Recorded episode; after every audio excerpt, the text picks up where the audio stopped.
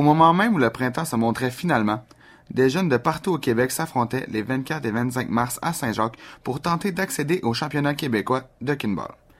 Le joueur des Titans de Thérèse Martin, William Charlier, livre ses impressions sur un événement qui se déroule près de chez lui. Euh, parce qu'on n'est pas obligé de se lever de bonne heure, puis c'est juste proche. Tu sais, tout le monde se connaît, fait qu'on on a comme plein d'amis, tout le monde se rencontre une autre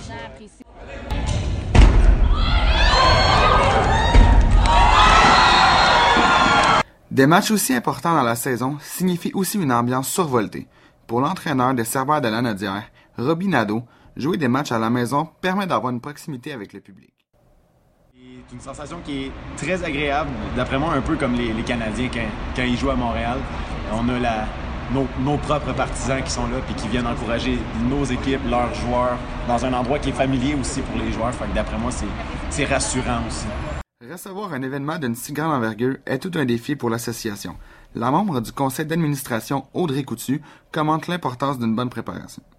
Ça prend une bonne préparation parce que dans un tournoi, on ne sait jamais si l'horaire, les matchs partent à l'heure, s'il y a des retards, etc.